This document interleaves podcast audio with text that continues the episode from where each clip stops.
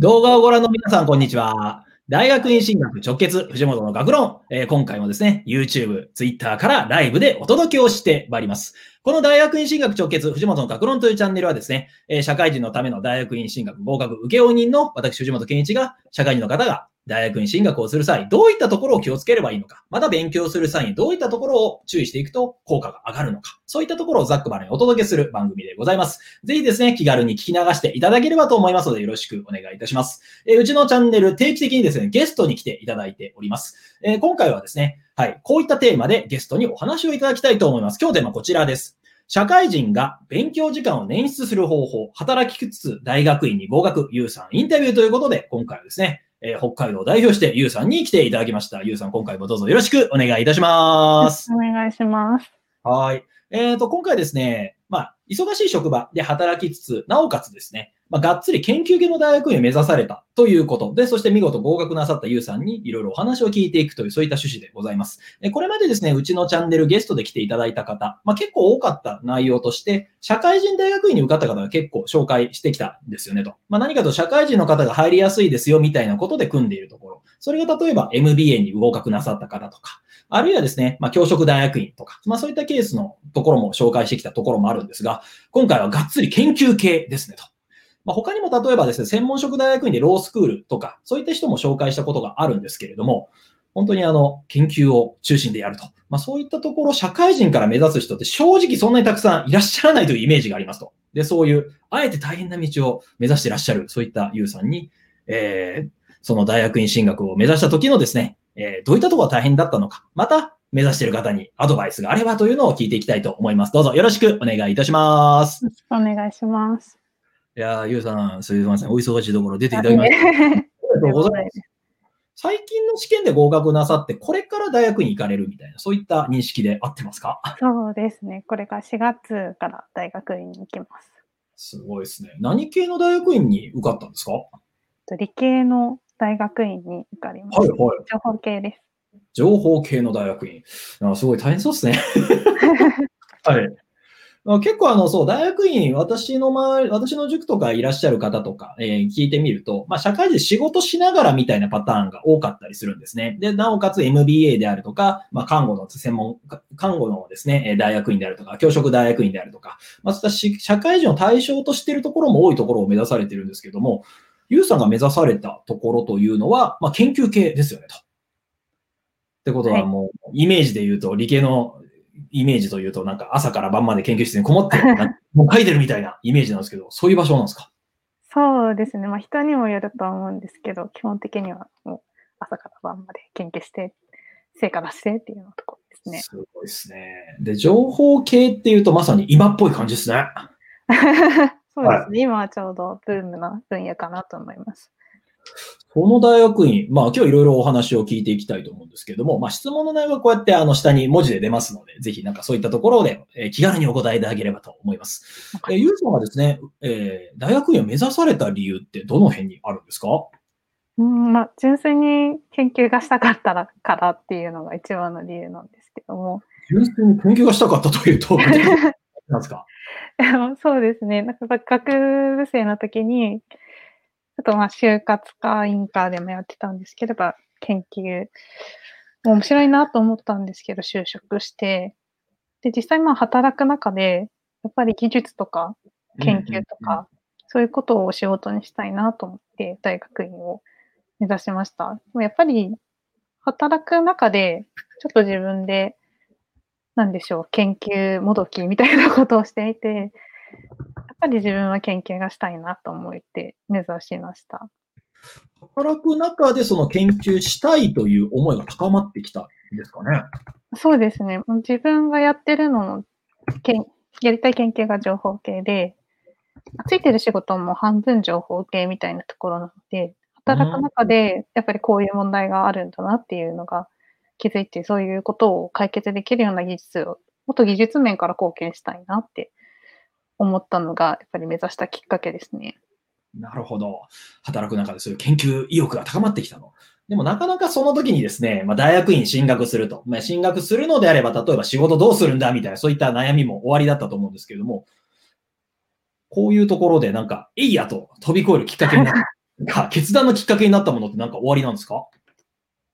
そうですね。一番は憧れの研究室に行ったところ、ぱりトップの、なんていうか、私たちの分野のトップの研究室に訪問してみて、はい。もうやっぱりすごい、この分野に進みたいなって思ったのが、いいやってなるきっかけなるほど。だと思います。やっぱ、うん、あとそうですね、しゃ働きながら研究っていうのもしていて、そういううまくいかなくって、もう本当に研究したいなら、もう大学院に本格的に入るしかないなって思ったのもきっかけですね。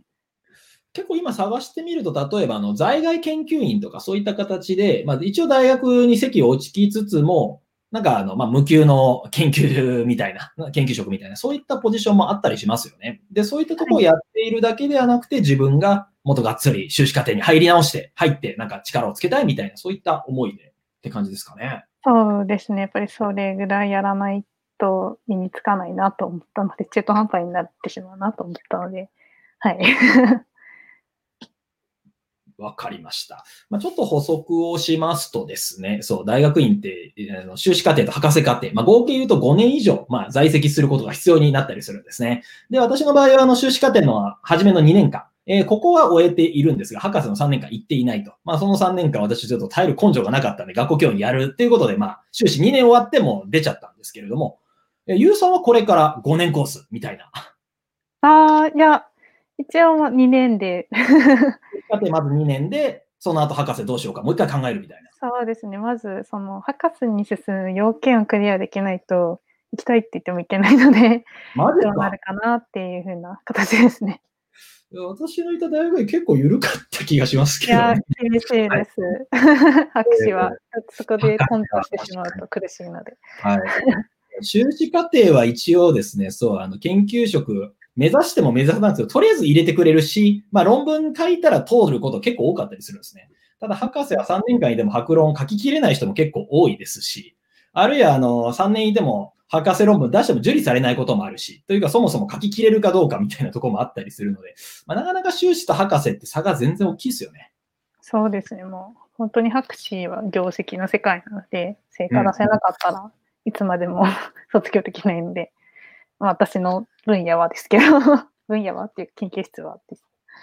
なるほど。まあ、ただこうやってですね、あの、エイヤと飛び越えるということ。まあ、その後、まあ、仕事しながらか仕事を辞めてなんかちょっと正直分かりかねるとこもありますけれども、まあ、これからまた2年間、えー、まあ、大学出て、大学院とか今まで行っていないで、今までいろいろ研究してたけれども、本格的にやるために今回大学院に入られるみたいな、そういった流れでしたっけ？はい、そうですね。はい。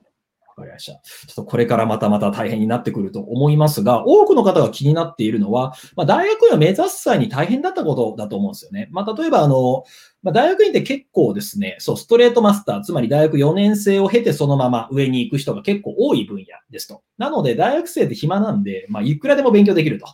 でもその点、ゆうさんってあの仕事しながらなので、勉強時間年数本当大変だったんじゃないかなと思うんですよね。まあそういうところも含めて大学を目指す際に大変だったことについて伺いたいと思いますが、いかがでしょうか？いやそうですね。本当に時間との勝負っていった形、体力との勝負っていうような形が一番大変だったですね。時間との勝負というと具体的にはどういう感じだったんですか？やっぱり働いてるので、くなんていうか日中のほとんどの時間は働いてる時間で取られてしまうので、それ以外の時間で勉強するっていうのがすごい大変でした。どうやってそういうですね、勉強時間を作り出していらっしゃったんですか？やっぱりに、まあ、24時間は伸びることはないので、はいその24時間のうち何何時間は毎日やるっていうふうにこう付箋を貼って、で、実際にできたら付箋は残して、はい。で、できなかった時は付箋を剥がしてっていう形で、こう週の勉強時間のログを取って、うん、まあ大体これぐらいはやったなっていうのと、どれぐらいは取れるなっていうのをまず把握しました。週の勉強時間のログってどういうことですか？なんでしょう。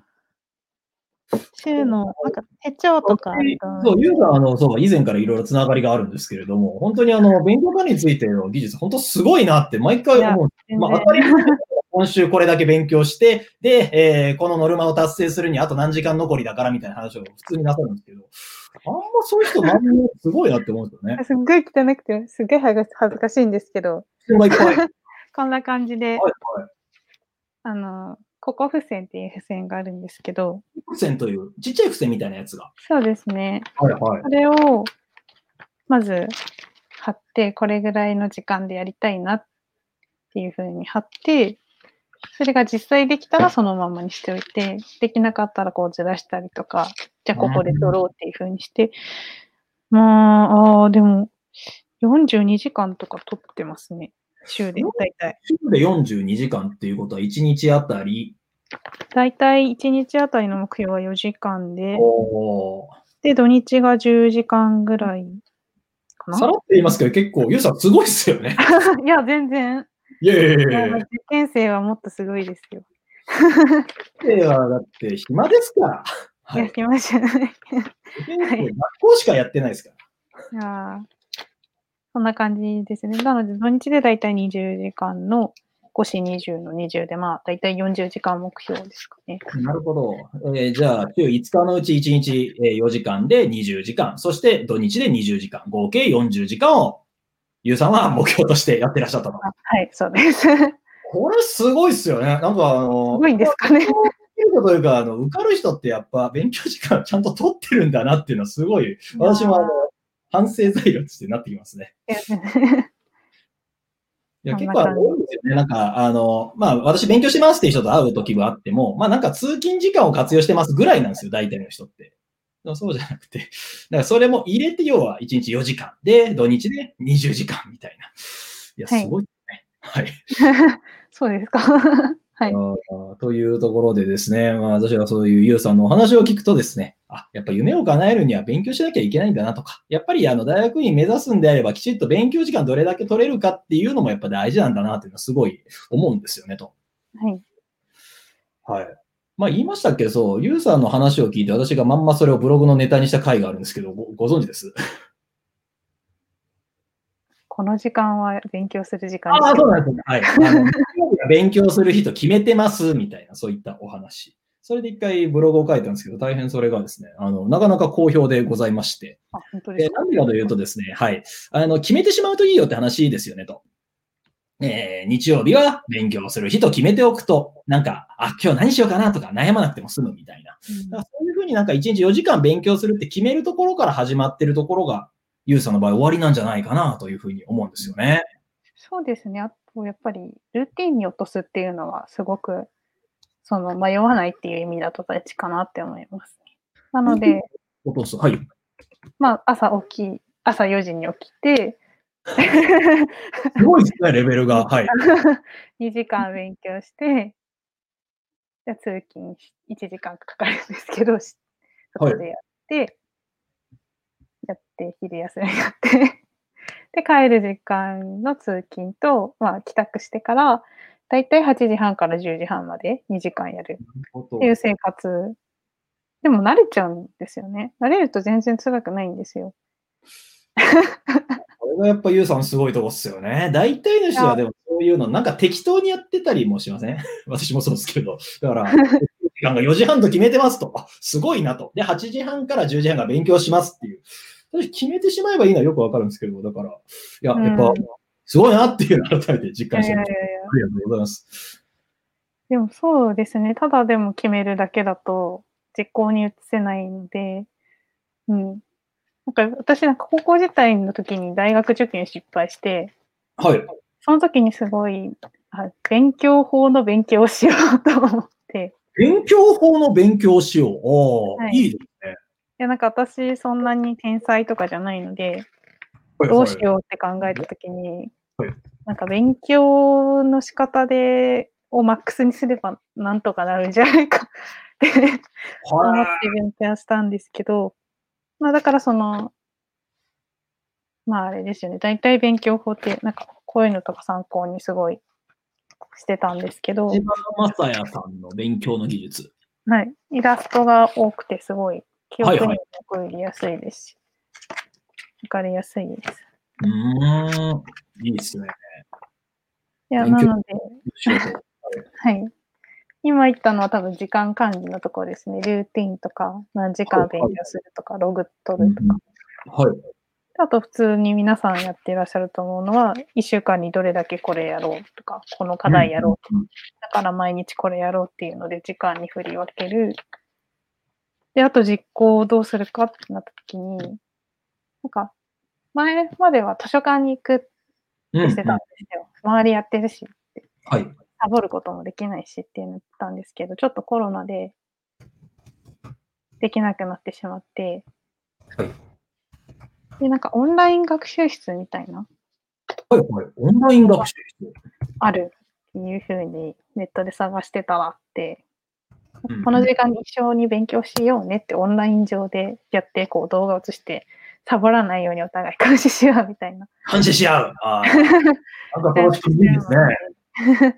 それ、なんか図書館使えなかったので、まあ、図書館あったら図書館でも全然いいと思うんですけど、なので決めたノルマあって、決めた時間があって、その時間に実行に必ず移すような状況に追い込むっていうのが大きな要だったかなと思います。なるほど。実行しないといけないような状況に自分を追い込むというのをやってらっしゃったと。そうですね。なんか変なこと言うんですけど、私これ明日の情報式って言ってて、明日の情報式？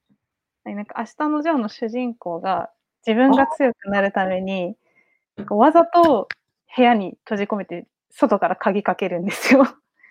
で、はい何々ができるまで絶対に開けないでくれって言って、まあ、ここまで過酷じゃないですけど、精神とと、精神と時の部屋的な感じですかね、ドラゴンボール。そうなんですかねはい。あ、そうなんですかね。ドラゴンボールなるほを でも、で、本当ジョーは出してくれって言うんですけど、でもやらないと出られないんで絶対やるしかないんですよ。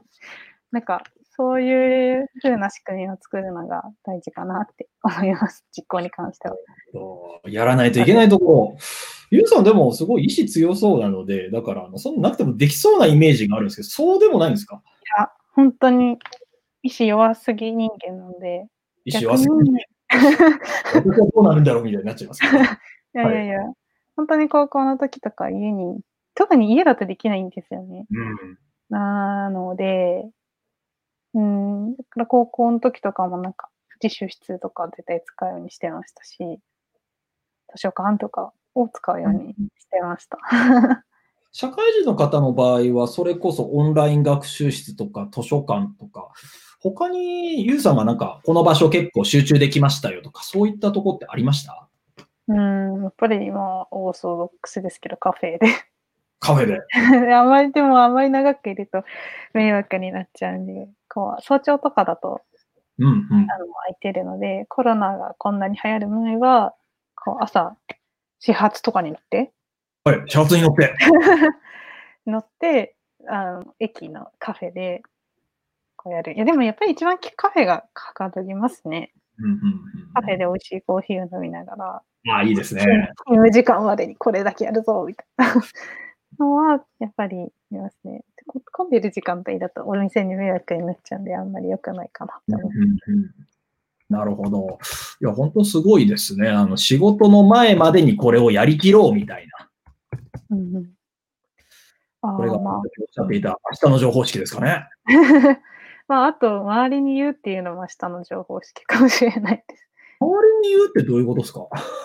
いや、まあ、これはでも、なんかカフェとか図書館とかより効果は遅いかもしれない、少ないかもしれないんですけど、はい。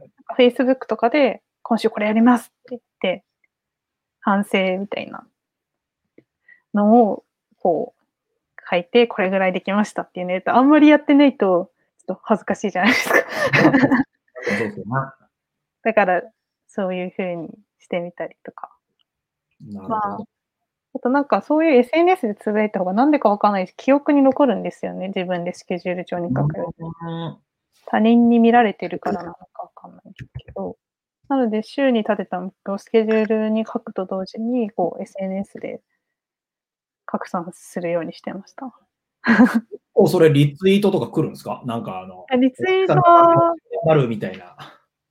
なないんですけど、なんか結構いいねとかしてくださったりとか、うんなんか、仲いい方だと見てるよっていう感じでいつも言いにくださって、あ、見られてる って思って頑張る。なる。そうやって、なんか周りの人、えーそういった人に対して宣言をするのも結構役立つというところなんですね。わかりました。まあ、いろいろとこうやってですね、あの、はい、ゆうさんからですね、大学を目指す際に大変だったことであるか、勉強時間を作り出すために、はい、心がけていたことを聞いてきたんですけれども、まあ、まとめてみると、やっぱりあの、なんか計画を立てて、実際自分はどれぐらい勉強できるのかっていうのを、なんか把握してたっていうのはなんか大きいですよね。そうですね。やっぱり、こう、なんかよく仕事とかでも、なんかスケジューリングするってなると、やっぱ自分がどれだけ時間を置いてて、じゃあこの時間内で成果を上げるためにはこれぐらいの量が必要で、どう割り当てるかっていうふうには、うん、基本的なところは勉強も仕事も同じかなって思いますね。なるほど。まあ、そうやってですね。はい。じゃあ、勉強頑張ることが、実は自分の仕事の成果につながっていくと。いいですね。社会人さんの方がそういうことはやりやすいかもしれないですね。仕事でやってるので。うんうん。そうですね。私はあの、ストレートマスターでは大学4年かそのまま修士課程に行った人間なんですけれども、なんかそうするとあんまり視点変わらないんですよね。まあ、要は学生の延長みたいな感じになっちゃうと。でもそうじゃなくて、一回社会人経験があって、社会の中で、あ、勉強って大事なんだ気づくからこそ、今のタイミングで大学に行って、まあ、ゆうさんがよりなんか加速なさっていくんじゃないかなっていうのが、なんか見えてきた感じがしますね。できればいいんですけど、頑張ります。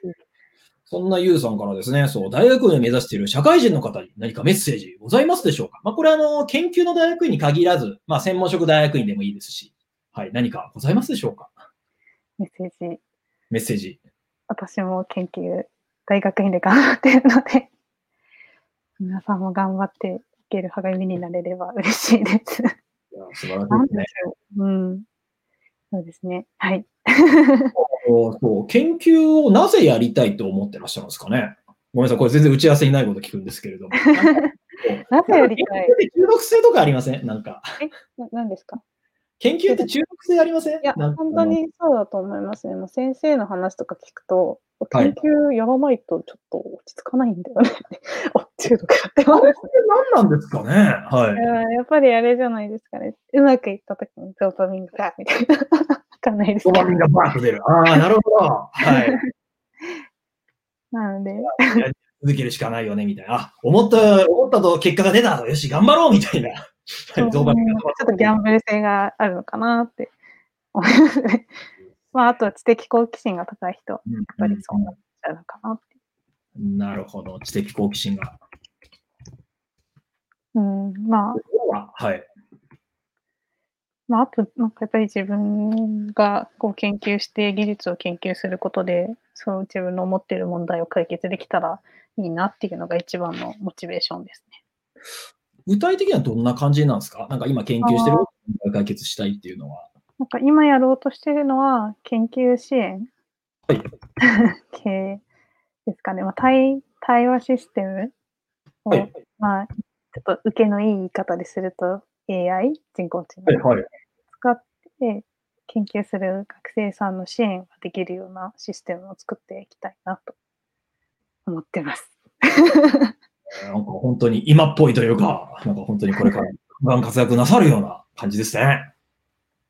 頑張ります。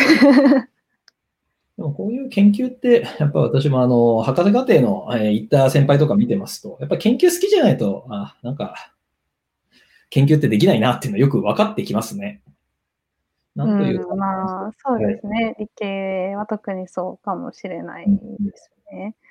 うんまあ、経済学とかだと本当に、なんで社会と密接しているので、うんうん会社のキャリアアップとかでも、すごく役立つかなと思うんですけど。研究、うん、そうですね。うんわかりました、えーということで、あっという間にもう30分近く経っているんですけれども、ここまでですね、ゆうさんに伺ったことをちょっと整理していきたいと思います。えー社会人は今日は勉強時間を捻出する方法ということで、働きつつですね、まあ、研究の、がっつり研究するタイプの大学院、まあ、これ社会人の、えーまあ、専門職大学院と言われているですね、まあ、そういったものとはまた違う大学院、研究をがっつりやるという、えーそういったところ、まあ、ここ結構大学4年生がそのまま上に行く人は多いタイプのところなんですけど、そこに進学なさるというユウさんにインタビューを聞いてきたというところでございました。で、大学院を目指した、え理由として、まあ、研究をしたいという思いが高まってきたと。社会人に出た中で。で、目指す中で大変だったこととして、やっぱ勉強時間の捻出ですよと。で、捻出するためにはいろいろな工夫をなさってきたというところを伺いました。えー、それが時間との勝負であると。だからこそ週の勉強時間のログを取ると。で、毎週40時間っていう、あ、すごいですよね、これ普通に考えて。あ、それぐらいやるもんなんだなという、そういった見てる方への刺激にもなるんじゃないかなと思うんですけれども。で、それで日々何をやる、はい、ローティンに落とし込んで、まあ、他にも勉強法の勉強しながらやっていかれたと。そして計画目標立て実行していくには、はい、実行しなければならない環境に自分を追い込むことがポイントだというお話が出てきました。そのためにオンライン学習室とか、えー早朝のカフェとか、これを明日の情報式とおっしゃって、ね 他にも SNS で宣言するという方法もありました。で、このようにですね、まあ、研究というのは中毒性があり、まあ、知的好奇心を満足すると。ただそれだけじゃなくて、研究することで世の中に貢献していきたい、そういった思いがあるんですよね、というところがですね、えー 今回の、はい、ところが面白い内容ですね。はい、それでは最後ですね、ゆうさんから何か、はい、一言ありますでしょうか？やっぱり挑戦することって大事だと思うので、大学院に挑戦するっていう選択はすごくかっこいいものだと私は個人的に思っています。頑張ります。ありがとうございました。というところで、私もこうやって毎日細々と動画を作るという挑戦をちょこちょことやっておりますし、でもやっぱ本当におっしゃってる通りですね。やっぱり社会人の方が勉強するのって北海道弁で言うとぬるくない、結構大変なところもありますと。でもその中でですね、ゆうさんのように例えば、あ、忙しい中でも40時間勉強するためにやってる人いるんだなっていう存在をしてるだけでも、あ、なんかもうちょっと頑張らなきゃいけないな、みたいな思いになるのではないかと思いますので、え今回ゆうさん本当にありがとうございました。あの、ちょうどさっき探している中でですね、はい、ゆうさんからアドバイスいただいた内容、あ、これですね、あ、こっちか、はい。えー、そう、日曜日は勉強すると決めてしまってはという、はい、そういった、はい、サイト、え ー自分が作った記事を思い出しました。えー書くときには大変ご協力、これを書くときにもご協力いただきまして、本当にありがとうございます。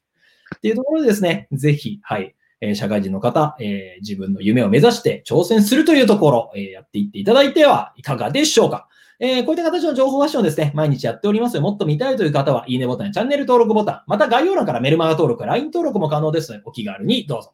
えー今回ですね、えーゆうさんの貴重なお話聞けて大変私も勉強になりました。ゆうさん本当にありがとうございました。また今後ともよろしくお願いいたします。それでは、失礼いたします。